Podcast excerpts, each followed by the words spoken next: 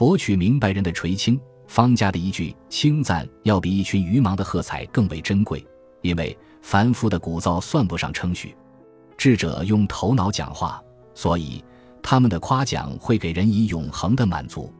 清醒、智慧的安提柯将自己的全部业绩归功于芝诺，柏拉图则称亚里士多德为自己唯一的弟子。有些人只是关注填饱肚子，却不在意吃下去的不过是比康夫皮。就连君王也都仰赖文人墨客，对他们的领馆的顾忌远甚于画家手中的彩笔。